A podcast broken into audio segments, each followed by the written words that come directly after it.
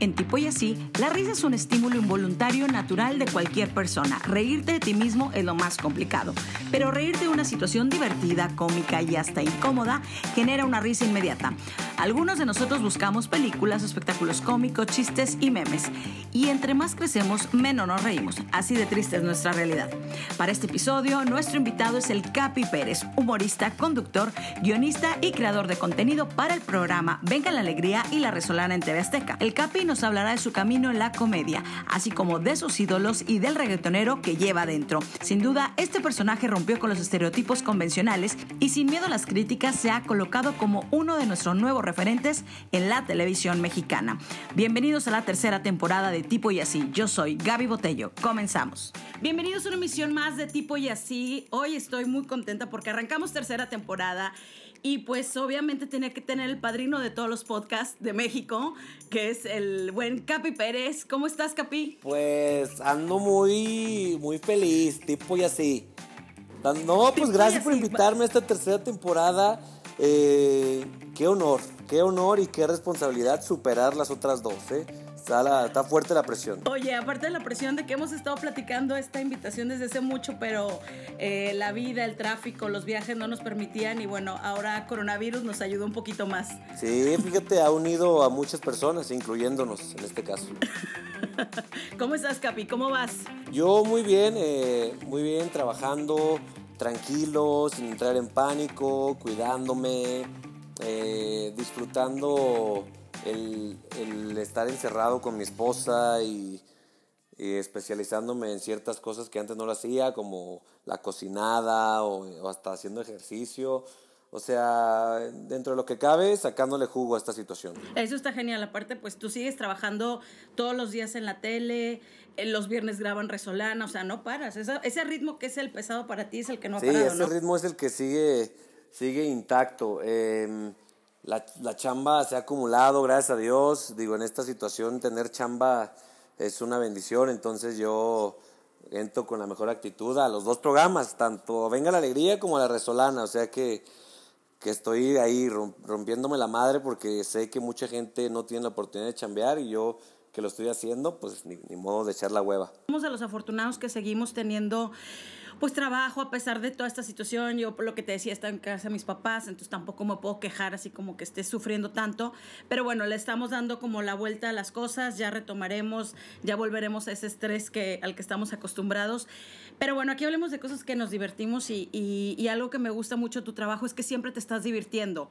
Eh, ¿En qué punto de la vida? Porque pues ahorita todo un TV en todos los programas, es el padrino de todos los podcasts, este, estás en todos lados, pero ¿en qué punto llega el capi de su vida que dices, ya lo estoy disfrutando, o desde el día uno tu primer chamba la disfrutabas. ¿Cómo, cómo ha sido para ti? Pues eh, en cuanto al disfrute, yo creo que lo que te da esa oportunidad de, de disfrutar más y de divertirte, creo que son dos cosas. Una, para mí, es entre más honesto te plantes frente a un micrófono o frente a una cámara, eh, menos presión tienes y menos espacio en tu cabeza hay de tengo que, tengo que cuidar cierto personaje o tengo que, tengo que cuidar que yo nunca diga este tipo de cosas. Eh, entonces, entre menos, menos caretas o máscaras tengas frente a un micrófono, eh, creo que es más fácil pasarla bien. ¿no? Entonces, eso, eso lo, lo aprendí, lo desarrollé desde que inicié con mi carrera. Em, y eso me ha ayudado a disfrutar el pedo, a, andar de mi totero y a, y a pasármela bien.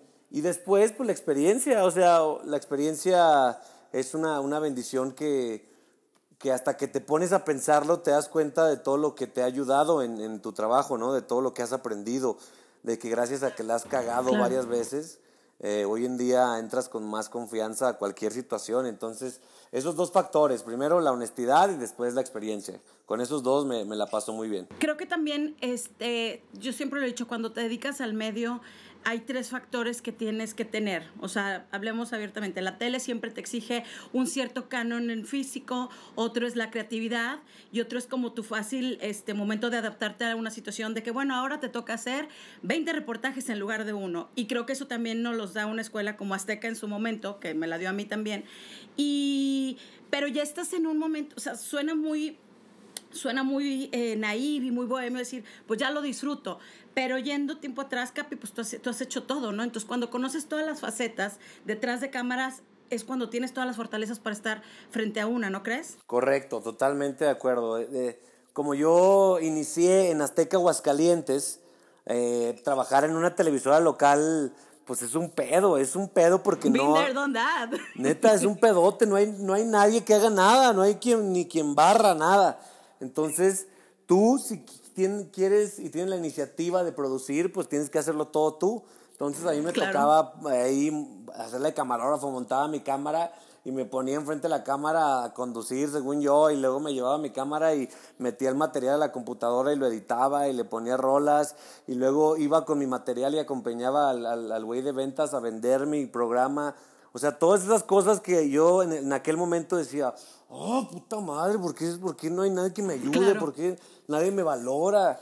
Em, en este tipo de situaciones son las que hoy en día pues ya nada se me, ya no se me cierra la, el mundo cuando me enfrento a cualquier situación de chamba. Eh, Capi, que tienes que escribir algo, que tienes que editar algo, que tienes que, eh, pues ya no hay, no hay, hay muy pocas cosas que me, que me frenen. No hay un no sé hacerlo. Exacto, sí, sí, sí. O, o no he visto cómo alguien lo hace, entonces ya tú ahí le buscas, ¿no? Entonces, eh, creo que sí me ha ayudado mucho esa situación jodida que de repente tienen, tienen las, las, las, televisoras y los medios locales. Somos cuates de provincia, entonces creo que crecimos con mucha hambre de, de querer ser parte de, del gran mundillo, porque nosotros somos generación que crecimos viendo tele, o sea, ahora hay la generación que ve internet y que, que pero nosotros somos generación de quiero hacer eso y digo, yo que soy de Monterrey, o sea, venía alguien de, de, a presentar un show, lo que sea, y yo quería formar parte de eso, aunque no supiera qué quería hacer ahí, pero quería estar, o sea, y me imagino que en tu caso, igual en Aguascalientes, pues el hambre de decir, oye, ¿cómo no hay un camarógrafo que me, que me ayude, que me eche la mano y tal? Pero pues te vas haciendo un todólogo de, de pronto, sí, ¿no? Sí, hombre, pues sí, el hambre en mi, en mi caso, en mi caso fue, fue circunstancial mi entrada a la tele, así, fue un casting y quedé, pero nunca nunca me, me acostaba en el cuarto así de, ay, algún día voy a estar ahí. Nunca en mi vida fue eso. Siempre yo, eh, siempre he sido por parte de mis papás de chamba. A ver, vamos a chambear, chingues, hay que, hay que chambearle. Entonces yo nomás estaba viendo a ver qué, qué vendía o en qué empresa me metía o, o ahí nomás andaba de mi totero buscando lana porque porque una de mis pasiones, que esa sí es mi pasión, es la peda. Esa sí me encanta, la verdad. Y yo estaba buscando lana siempre para, para no ser el güey de, no, güey, yo no puedo salir, güey, pues mejor váyanse ustedes. Entonces, es, yo no quería ser ese güey, entonces buscaba muchas formas. Incluso mi mamá me ayudaba, tuvimos un negocio de burritos mucho tiempo en Aguascalientes y yo me llevaba a eventos a vender los burritos. Eh, y sí, pues probablemente esa actitud ya después me, me cayó este, esta, este pedo de la televisión y pude explotar mi, mi gusto por hacer reír, y, pero enfrentándolo con la misma actitud. A ver, chingue su madre. Si tú no quieres grabarme como yo quiero que me grabes, ábrete. Yo me grabo solo, no hay pedo. Entonces esa actitud es la que, es la que me, me ha ayudado. No sé si es exclusiva de provincia, y, pero, pero sí es exclusiva a lo mejor o especial en la, en la clase media tirándole a la baja. Totalmente, totalmente. Oye, eh, ahorita hablamos que tienes tu programa de Resolana, que le ha ido muy bien, que empezó de, un, de ser el último horario de este estelar de eh, los domingos y lo ha ido brincando y luego te regresas a Venga la Alegría, o sea, vas, vienes y siempre te vuelves como este, que hasta tú mismo haces la broma de que ya que funciona algo aquí, el, el, el, la repetición, ¿no? Pero la exigencia de gustarle siempre al público o sea, cuando llegas a casa te lo, te lo cuestionas o dices, híjole, aquí me hubiera gustado, siento que este chiste no fue el todo. O sea, ¿cómo vives tú? ya para ti esa parte, porque pues una cosa es lo que ve la gente en la tele y lo que te ven en redes, pero eh, eh, Carlos, ¿qué, ¿qué, siente? ¿Cómo lo vives? No, pues yo creo que eh, esto es algo que adquirí con los años. el, o sea, entre más tiempo llevo chambeando en esto, y es muy irónico, más inseguro te vuelves y eso a mí, a mí de repente me ayuda a voltear a ver cuando empecé a trabajar en la tele que realmente me valía más madre. O sea, realmente como, como no esperaba trabajar en la tele, yo aún lo disfrutaba muchísimo. Y ahorita que tengo cierta cierta presión de, un canal que me respalda, de producciones que, que dependen de mí. Eh, entonces ahí me he vuelto un poquito más inseguro. Pero, pero la, la clave está en, en estar siempre monitoreando lo que pasa alrededor del mundo, porque la comedia siempre va evolucionando y luego de repente hay cosas que dan risa en algún momento, pero después ya se vuelven inapropiadas. Entonces, creo que la comedia y la creatividad en general depende de, de estar siempre nutriéndolo, estar siempre absorbiendo cosas y escuchando experiencias, platicando con gente, viendo videos. O sea, no puedes estar enfrascado ahí, encerrado en tu capsulita de que yo soy el genio eh, de la comedia, porque siempre va a haber alguien más chingón que tú y tienes que estar aprendiendo todo el tiempo. ¿Quién, oye, ¿quiénes son tus referencias principales en la comedia y en el humor? ¿Quién te gusta? Green, me gusta mucho y ha sido mi ídolo durante mucho tiempo Will Ferrell. Me, me gusta su comedia, me gusta su forma de ver el mundo, me gusta cómo él se siente cómodo en situaciones súper incómodas eh, y me gusta cómo explota, explota que no, él, él no es, es eh, físicamente guapo, su cuerpo está raro y aún así... todo el tiempo, aparte. Sí, creo que él, me, él me, me gusta mucho y me identifico con él. Me gustaría que, que cuando yo esté viejo siga haciendo comedia y, o sea, más viejo, y que los chavillos digan, no mames, ese güey sigue estando bien pinche loco y no ha pasado de moda. Ok, ¿y de los mexicanos hay alguien que te, que te, que te haya inspirado, que te guste? Sí, sí, sí, yo, yo pues mexicanos admiro a muchísimos. eh, yo creo que, bueno, Eugenio Derbez le admiro muchísimo su, su filosofía de trabajo, su ética laboral. O sea, el vato, lo he, me he tenido oportunidad de, de convivir con él y siem- no está descansando nunca. Eh, nunca está en ese chip de, a ver, ya, ya, tranquilos, ya no soy comediante. Ese, ese señor eh, está todo el tiempo trabajando y generando cosas, ¿no? Es un poquito distinto a mi personalidad porque yo cuando estoy en mi casa es como, ah, me tiro y pisteo y me gusta relajarme. relajas, claro. Ajá, a veces güey, la gente me ve en la calle y, ¿qué onda mi capi? A ver, échate una parodia, a ver, a ver, a ver. ¿Por qué monta tu peluca? Y yo soy como más reservadón a veces. Y Eugenio está todo el tiempo sonriendo y, eso se me hace admirable. Pero en cuanto a creatividad y, y, formas paralelas de ver la vida, me gusta mucho eh, Andrés Bustamante y los polivoces. Se me hacen do- dos eh, referentes de la comedia y que han influido mucho en, en mi forma de, de, de contar chistes o de, o de que la gente vea como, ah, chinga, ¿y este güey cómo se fijó en eso? ¿Cómo se atrevió a hacer ese tipo de chistes? Entonces ellos dos me gustan mucho y, y siempre, siempre los he admirado y los voy a admirar. La sátira es creo que uno de los, de los momentos de la comedia que se te da mejor. Y eso es mucho a través de la observación. O sea, no se te va vi- vivo uno, ¿eh, Capi? O sea, Sí, tienes yo creo que más... heavy. Ah, creo que más, este, más que, creo que una de mis habilidades principales en mi trabajo es observar. O sea, desde morro y después ya recordándolo me di, me di cuenta que, que soy muy bueno para fijarme en detalles que, que no todos lo ven. Entonces, eh, a un profe, luego, luego que, que llegó a la clase, yo ya tenía algo para imitarlo, una cosita, una, una frase, ¿sabes? Entonces, eso, eso me ha ayudado muchísimo porque no le digas a nadie, pero mis imitaciones son de bastante baja calidad. Pero, pero hay algo, hay un detalle siempre en cada parodia que dices, ay, a huevo, sí es él, sí es él el que está haciendo. Totalmente.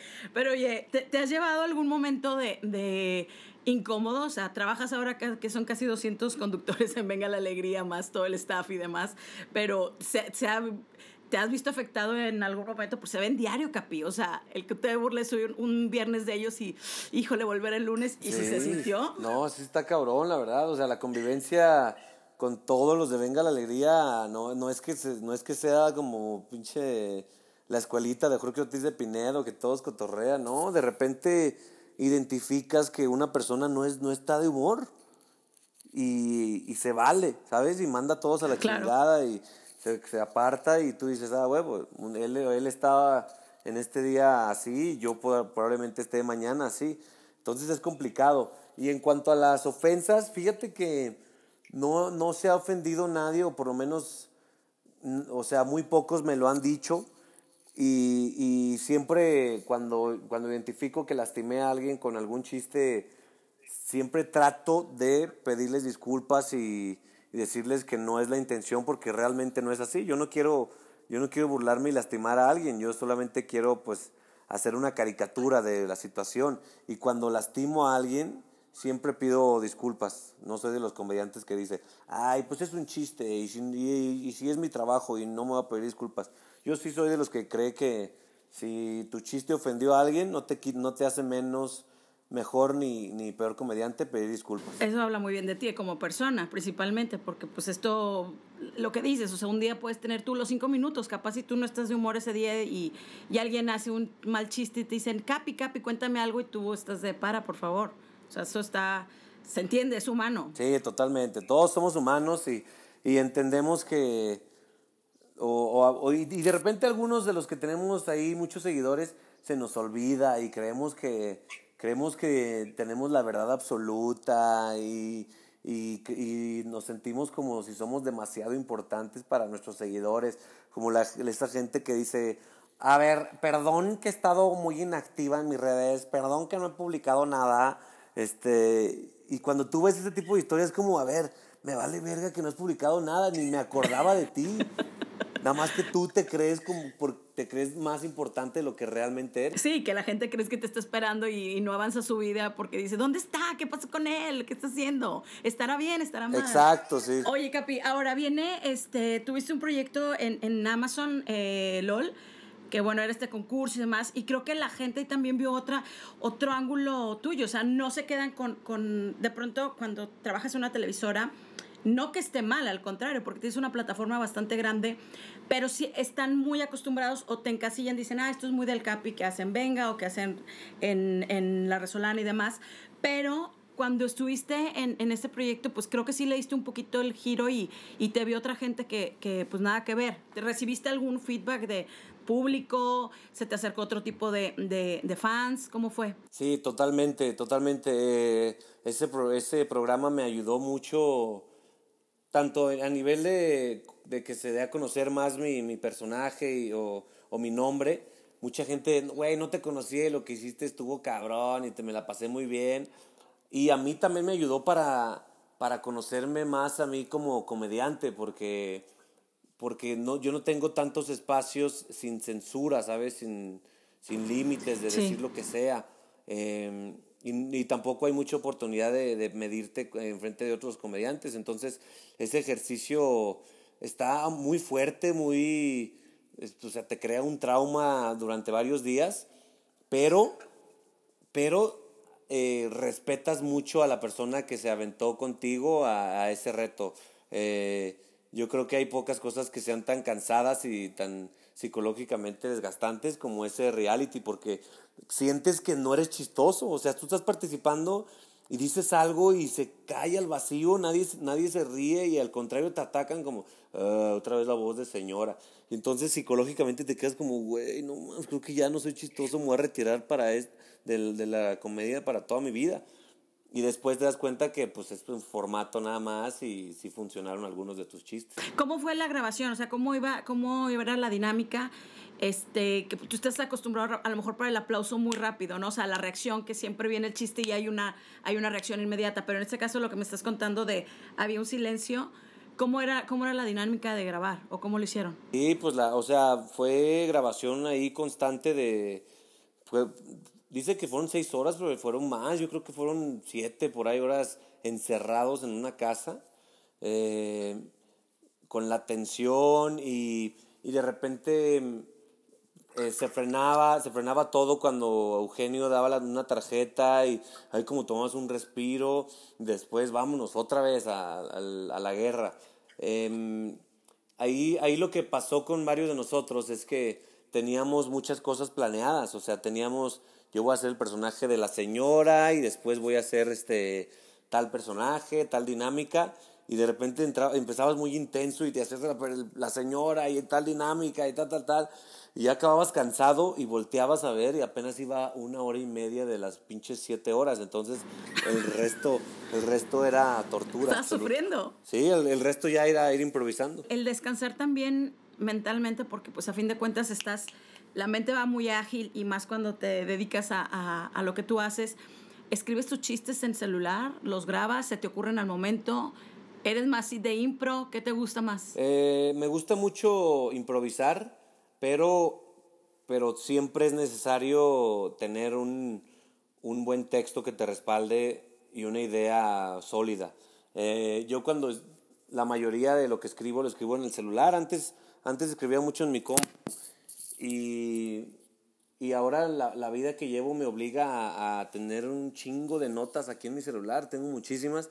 Eh, de, tengo notas de, para el stand-up, tengo notas para los bloopers, tengo notas para el reporte, tengo notas para, para la resolana, tengo muchísimas notas ahí en mi celular y, y ya de repente cuando quiero enfocarme más o que tengo que cumplir con cierto guion, pues ya me siento con mi laptop, mis audífonos, pongo un, un mezcalito al lado, entonces... Eh, la verdad es que la tele me ha, me ha, enseñado a funcionar de todas las formas, escribir este, en el camino a un lugar o escribir en forma. Entonces, eso está chido de la tele. Cuando está alguien en, en su mejor momento en la tele y cuando te ven y, y demás siempre dicen, bueno, recordaremos todos a Adal Ramones, nosotros crecimos viendo a Adal y, y decías, Adal, ¿cuándo se va a cansar? No, y tal. Y ahora lo ves conduciendo otra cosa y haciendo otras cosas. El mismo Omar Chaparro cuando hizo Black and White, que creo que era de sus mejores este, programas, este, Black and White. Sí era Black and White, ¿no? Sí. este. Sí, Black and White, poca madre. No mames, qué puta risa. Ir a... Yo me acuerdo que me reía con el Púas, era, era mi ídolo, el Púas, el cholo que salía. Exacto. Oye, pero, pero hay algo que tú, que tú estés inquieto por hacer próximamente o que te gustaría. Digo, a lo mejor estoy hablando muy temprano para esto, pero, pero me imagino cómo va tu mente y cómo también se mueve ahora el medio. Este, ¿Tienes planeado hacer algo después? O sea, ¿cuál es el, el siguiente paso que a ti te gustaría hacer? Sí, sí, o sea, la televisión eh, me la estoy pasando muy bien, me estoy divirtiendo, eh, pero yo creo que sí, sí me encantaría y lo voy a hacer algún día, eh, meterme un poquito más de la actuación, ya sea algún proyecto o, de teatro o de, o de película o de serie, sí es algo que quiero hacer y, y explorar todos los, igual que la tele, explorar todos los, los rubros de la, de, del cine o de, la, o de las series, ¿no? Como desde escribir mi, mi propio material, mi propia película o serie, hasta actuar o dirigir. O sea, hay muchas cosas que me gustaría aprender y, y sí, sí, sí creo que, que, que, lo vaya a hacer en algún punto. Yo, yo lo veo muy breve, ¿eh? Yo veo que esto ya viene pronto y no te, o sea, a lo mejor no te lo has percatado, pero mucha gente te está viendo todo el tiempo, entonces sí creo que tienes ahí... O a lo mejor tú tienes una información privilegiada. ¿Verdad? por ahí, por ahí. ¡Ah! Imagínate, Capi, qué emoción, me daré mucho gusto. No, sí. Cuando hablábamos en un principio, que desde hace mucho que te había buscado para, para, el, para el podcast, me daba mucha risa porque veía tus historias y decías, todo el mundo me habla, todo el mundo quiere que vea su podcast, ya voy a hacer el mío. Y ya finalmente, después de mucho tiempo, ya está la Resolana con su propio podcast. ¿Cómo les va? ¿Cómo te sientes? Este, de nuevo, sé que eres muy compartido con tu equipo porque lo hacen todos este, en conjunto. El Lillarito que que es, que es buen este compañero de hace mucho tiempo, está ahí, Fergay y, muchos más, ¿no? Sí, Fran Evia. Sí, pues la verdad es que una vez fue, un, fue una comida ahí en Azteca con el, con el equipo de, de redes de, de, de, Azteca, que estamos hablando de los podcasts que nos gustan y todo, y, y yo les dije, no, el tipo así lo han escuchado, y ellos, no mames, me encanta, ya quiero salga la tercera temporada, y me acuerdo que estábamos platicando. Entonces, y entonces me dijeron, oye, ¿por qué tú no haces uno? Y yo dije, pues es que no tengo chance, pero ustedes deberían producirlo, échenme la mano. Sí, y claro. Dijeron, a huevo. Pónganse a, chambear, ya no estoy en, en, televisión local, diles. Exacto, sí. Y entonces, sí, ellos tomaron la iniciativa, pusieron los fierros, se encargaron de todo. Y ya, ya mis, mis compañeros, Yairto, Fer y Fran, eh, nos, les dije, es la idea, les encantó. Y, y entonces lo, la tomamos como un recreo, porque siempre la hacemos después de hacer el programa de televisión, donde siempre hay tensión, claro. estrés. Y acabamos y nos encerramos ahí nomás a decir estupideces, que era algo que yo quería hacer desde hace mucho tiempo, quería hacer el podcast, eh, porque, porque se me hace fascinante. Para, para empezar, yo, yo no sabía el tipo de persona que escuchaban los podcasts. ¿Quién se, quién uh -huh. se pone ahí a escuchar podcasts ahí? horas, ¿no? Y después yo me sorprendí a mí mismo escuchando así un chingo de podcast todo el tiempo.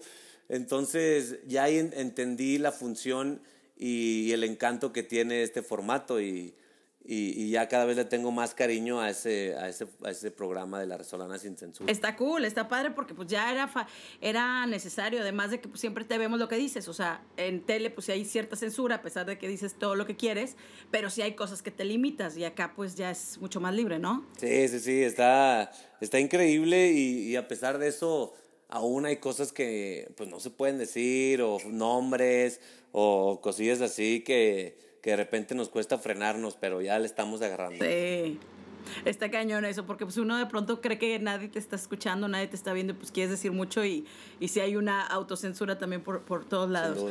Oye, Capi, este, las caracterizaciones, ¿tú las creas? Te la, te, el equipo ahora que ya tienes te, te, ayudan o tú dices quiero esto, esto, el otro, porque hay tres de mis favoritas, pero ahorita te las digo. Ota, es, son esas caracterizaciones pues sí, hay una, hay una especialista en caracterizaciones de la resolana que se llama Edna, Ednita. Eh, ella lleva ya algunos años trabajando conmigo y ya sabe el tipo de, em, de disfraces de la resolana porque son chafas, todos tienen que ser chafas. Eh, una, vez, una vez ya intentamos, yo intenté llevar la caracterización a otro nivel, un nivel más arriba, que fue en, en, en Rusia. En Rusia yo tenía caracterizaciones más profesionales, eh, con prótesis y cosas así, y me di cuenta que no, no es lo mío, no me siento cómodo, me, me, incomoda demasiado estar demasiado maquillado y, me, y eso ocupa espacio en mi cerebro para, para generar más en el momento. Entonces entendimos a la mala que, que nuestras caracterizaciones son chafas y, y, eso es lo que probablemente también le gusta a la gente, que, que es un programa que, que, se, que, se, está haciendo, ahí parece que está haciendo al chingadazo y, y ese tipo de humor es el que, el que compartimos. Mis favoritos, o sea, te lo tengo que decir, Susana Distancia, el reciente, que es el chiste más actual, no manches, o sea, está buenísimo. Sí, era como... Te voy a confesar, Capi. Era como súper... Que te voy a confesar que lo tenemos, te robamos la foto y la tenemos de, de, de icono en un chat de grupo. Qué chingón, sí, esa la gente la tomó muy bien porque era como toda, toda linda. ¿No? Hazte para allá. Sí, es como, como muy, quedó muy chido ese. ¿Cuál otro más te gusta? El de que hiciste el de Dora la explorador, el de Dora exploradora que te bajaron la foto de Instagram que era buenísimo ah, esa característica. Sí, estuvo chido ese porque compartí ahí con Eugenio Derbez precisamente, le hice una entrevistita. Sí. Y quedó muy padre, ahí siempre con mucha energía, Dora, media pocha. Y el tercero que me gusta y que no lo olvido y que te lo dije hace mucho, es este, ¿cómo se llamaba la Sora esta que estaba en Masterchef? Que te aventabas y que, y que estabas haciendo las campanadas. No sé si te acuerdas de ese chiste. Ah, sí, la, la Madre Flor. Esa, esa, sí, sí, sí. La Madre Flor. Fíjate que ese, personaje a mí también me gustaba mucho hacerlo y, y cuando pasaba Masterchef ahí nos conoció mucha gente porque éramos éramos como programas hermanos, ¿no? Y creo ya me urge que regrese para seguir burlándome de ese, de ese programa porque a la gente le gusta mucho. Como está fresco, lo acaba de ver y luego entramos nosotros. Es una fórmula que le funciona mucho a Azteca y, a mí me encanta hacerlo. Claro, y, el chiste está reciente. Y bueno, la licenciada Margarita Pérez que, que pone a temblar a todos y te respetan ahí, Capi, ¿eh? todos se te cuadran. Sí, hombre, esa, ese personaje ha pegado en estos últimos tiempos.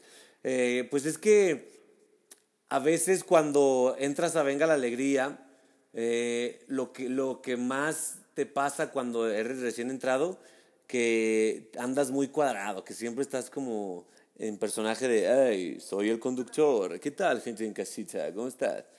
Y a lo que le gusta a la gente de programa como Venga la Alegría es que seas natural, que la gente se ríe mucho con cuando tú te sales del personaje y cuando eres más honesto. Entonces. Cuando eres tú. Cuando eres tú, la gente te siente como, ay, mira, mi, mi Annette, mi Sergio, ¿sabes?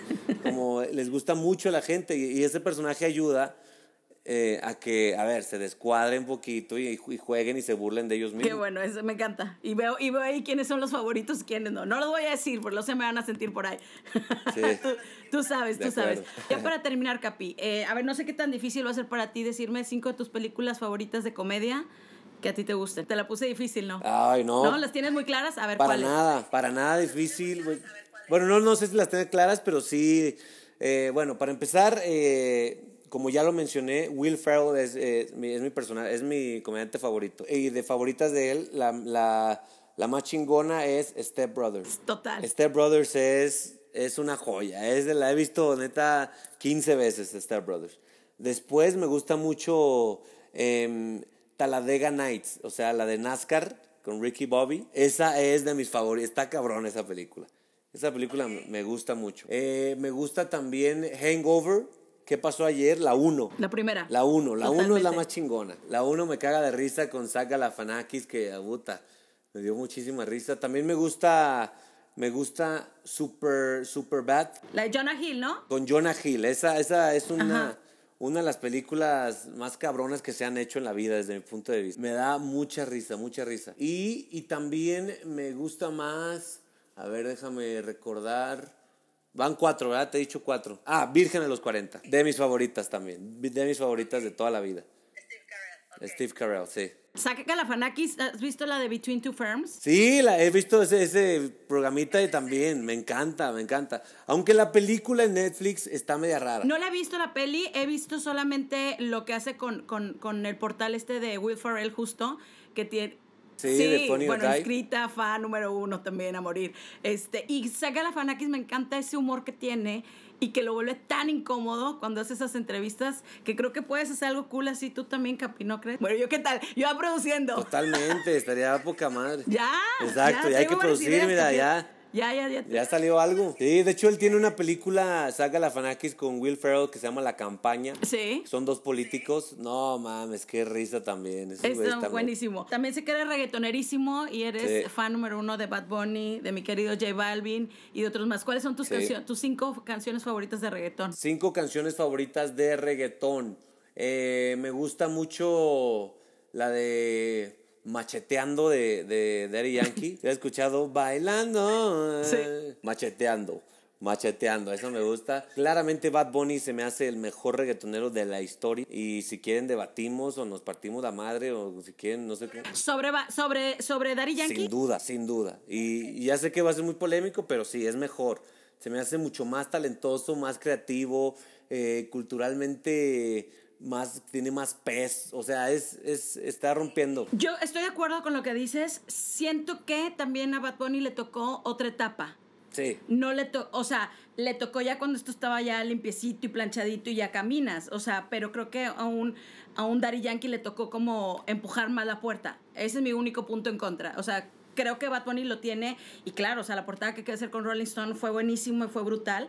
Y genera todo esto y, y pues sí es polémico, pero... Sí, es, ya- es ya di mi debatible porque, mira, eh, Daddy Sí. Yankee, Daddy Yankee eh, le abrió la puerta al reggaetón, lo hizo mainstream, lo hizo como ¡ah! Sí. los gringos como what the fuck is this that I'm listening to Eh, y entonces pero pero el, eh, hay, hay un disco de Bad Bunny que digo de, de Daddy Yankee que fue buenísimo que se llama Barrio Fino muy bueno y ya después los demás discos eh, estuvieron como eh, Sí, han sido sencillos. un sencillo, dos.